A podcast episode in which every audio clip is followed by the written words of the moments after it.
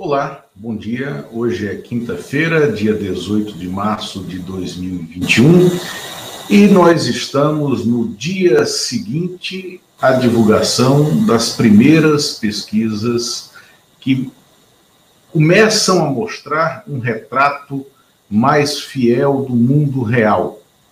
O Datafolha, divulgado ontem, mostrou de maneira flagrante, mas ele é feito em intervalos é, maiores que outras pesquisas, sobretudo a pesquisa Poder Data, né, do site Data Poder, que eu vou falar aqui mais é, é, é, é detidamente.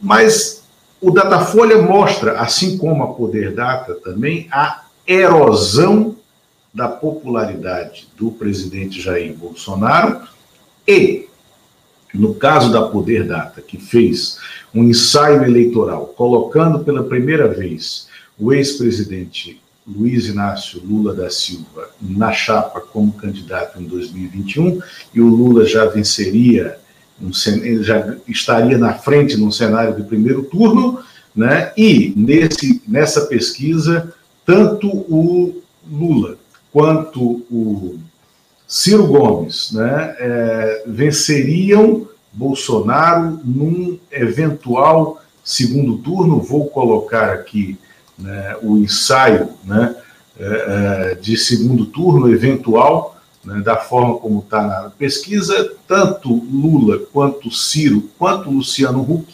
né, venceriam Jair Bolsonaro no segundo turno.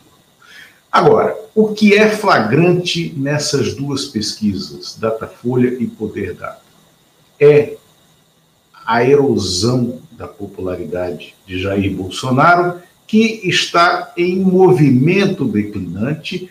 Hoje já se fala, alguns analistas falam, em piso de 20%, e aí eu vou arriscar. O piso de Bolsonaro está abaixo disso. Eu também pensava, até duas semanas atrás, que era em torno desses 20%. Pois eu arrisco que o piso do Bolsonaro está abaixo dos 15%. Hoje na faixa dos 12 a 14%, que é exatamente o número de brasileiros que dizem aos institutos de pesquisa acreditar que a Terra é plana. Então, é uma ligação direta, e sem ironia aqui, é uma ligação direta entre o negacionismo, a, a, a, a vida no mundo paralelo, a crença né, em coisas absolutamente é, é, inexistentes, intangíveis, em, em moinhos de vento, a crença é, em monstros construídos no delírio das próprias cabeças e o escutar uma liderança que é, não é política, é, que professa o discurso do ódio, que dividiu o país e que nos trouxe a essa tragédia que nós vivemos. A tragédia brasileira é já um capítulo nefasto na história da humanidade, não só nossa, da humanidade, porque nós somos contemporâneos de um genocídio. Então, é, eu não acredito e me Correrei o risco aqui, mas eu gosto de correr riscos na análise política de cenários futuros. Eu não acredito que o Bolsonaro chegue a 2022. E aí há duas formas de compreender essa afirmação. Primeira, não acredito que ele chegue a 2022 competitivo, como parecia até um tempo atrás, e é impossível de ser enfrentado no segundo turno, tendo um candidato com perfil de centro-esquerda, perfil social-democrata mais à esquerda, como é o Lula, que será candidato. O Lula estará na disputa, desde que é, é, é, o destino né, é, assim o queira, porque o que pode haver é uma, uma, uma, uma interrupção brusca desse, desse, desse destino, mas eu não acredito que isso vá mais acontecer. Né? Então, o Lula estará no segundo turno, né? o Lula estará em 2022 com condições reais de vitória. E Bolsonaro, hoje, é uma dúvida, caso permaneça onde está. E aí vem a segunda possibilidade dessa, dessa pergunta. Haverá Bolsonaro em 2022? Por quê?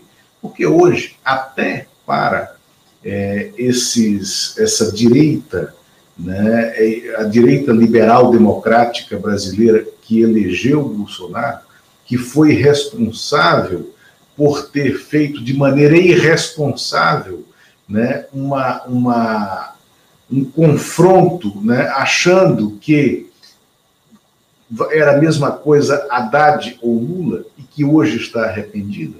Né? O que resta a essa direita liberal democrática é ela interromper esse mandato que nos leva a essa tragédia, que nos conduziu a essa tragédia brasileira, e ela construir uma alternativa de poder, uma alternativa que chegue a 2022 com alguma viabilidade.